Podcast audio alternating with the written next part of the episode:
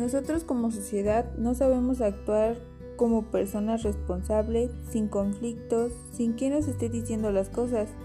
Siempre va a haber normas en la cual debemos de respetar y obedecer para tener un ambiente sano. La importancia de todo esto es que seamos una sociedad pacífica y respetuosa. Un sistema normativo es importante ya que mantiene un ambiente de armonía y paz entre los ciudadanos. No hay limitaciones de nuestros derechos. Los derechos evolucionan cuando hay necesidades de la sociedad, cuando no hay regulaciones en nuestro actuar. Los delitos más comunes es el asalto y el robo y las violaciones. Para erradicar los conflictos propongo que la seguridad esté más capacitada y haya más alumbrado en las calles y que pongan cámaras en lugares de necesidad.